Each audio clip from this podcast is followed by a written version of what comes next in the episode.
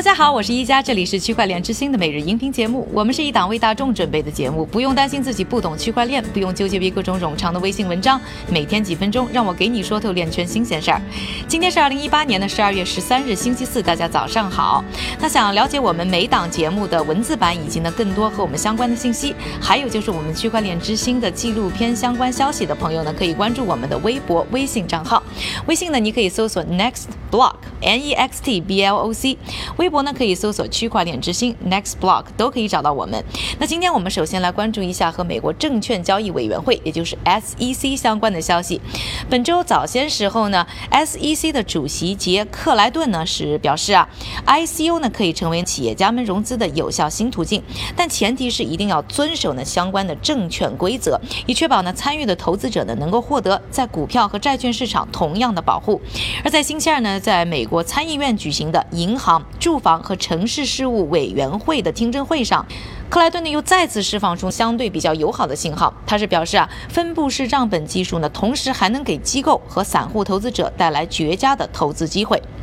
克兰顿强调呢，SEC 的政策目标呢是在促进创新和保护投资者两个方面找到平衡。近期呢也是把大量的资源呢放在研究 ICO、分布式账本技术和数字资产上。比如说，SEC 的财务总监比尔赫曼呢就起草了一份关于如何评估数字资产是否属于证券的指南。另外呢，SEC 在今年十月还推出了创新和金融技术战略中心，叫做 FinHub，打开和区块链创业者、ICO 参与者以及呢其他。金融科技从业者直接对话的通道，讨论的行业规则等等问题。而这一战略中心呢，将由刚被任命的瓦莱利施泽帕尼克来管理。他是负责呢数字资产和创新的高级顾问，也是 SEC 金融部门的副主任。总而言之呢，只要在法律框架内，SEC 对于创新呢是敞开大门的。而这一系列的表态呢，也让更多人开始期待啊，有效的监管框架是不是很快会出台？对于呢数字货币市场也会带来绝佳的好的机会。今天呢，我们说的第二个话题呢，也和政策有关。对于数字货币呢，究竟属于证券还是商品的问题呢，一致就是美国呢 SEC，也就是刚才说到的证券交易委员会和商品交易委员会，简称 CFTC，这个两个机构呢不断探讨的一个话题。一定要分清楚了，SEC 管的是证券，CFTC 管的是期货、商品期货。那今年六月呢，SEC 呢裁定啊，比特币和以太坊呢不属于证券，当时呢让整个的币圈呢欢呼。雀跃，因为呢，这位呢以太坊期货的到来呢，带来了新希望。而芝加哥期货交易所呢，在去年十二月推出比特币期货之后呢，现在一直呢是在等待 CFTC 在给呢以太坊期货产品呢亮绿灯。但就在本周呢，CFTC 表示啊，他们对于现在呢全球市值排名第三的数字货币以太坊，依然存在一些根本性上的问题。目前委员会呢正在寻求关于以太坊通证和以太坊网络的公众反馈，以便更好的了解呢它和比特币之间的相似点和不同处。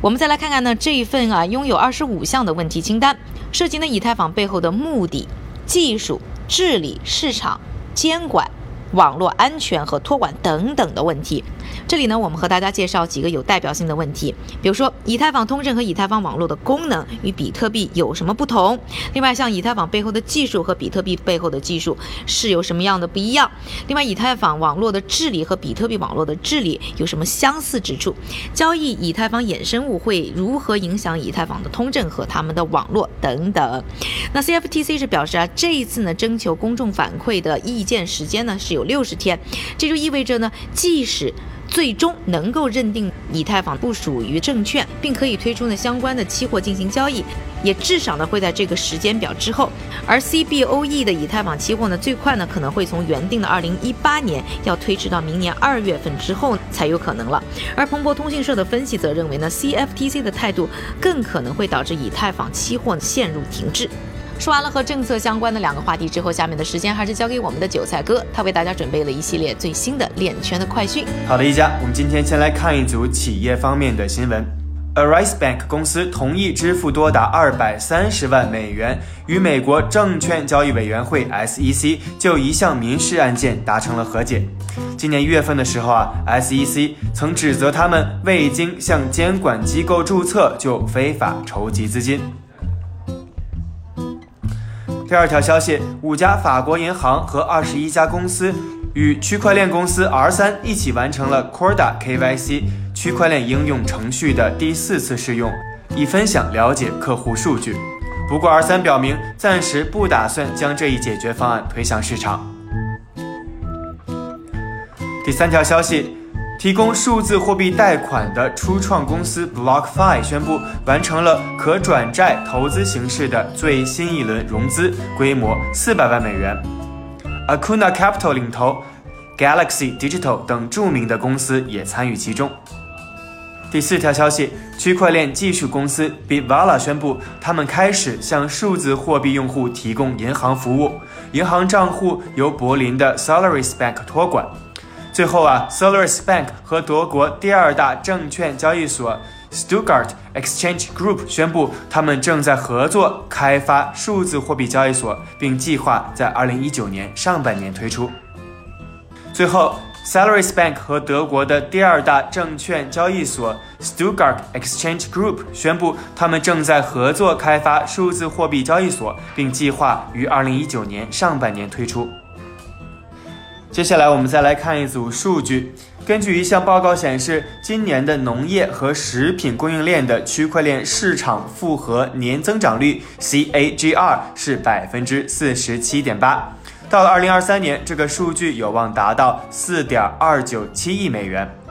而二零一八年估计价值为六千零八十万美元。另外，数字资产投资公司 Delphi 发布了报告。目前有两千两百九十万个比特币地址持有部分比特币，但近一半的地址持有不足百分之零点零零一的比特币，近百分之九十的持有不足十分之一的比特币，只有百分之二十的比特币地址持有包含超过一百美元的比特币。感谢韭菜哥的分享，也感谢各位的收听。我是宜佳，明天继续和我一起关注区块链之星。区块链之星还原区块链最真的样子。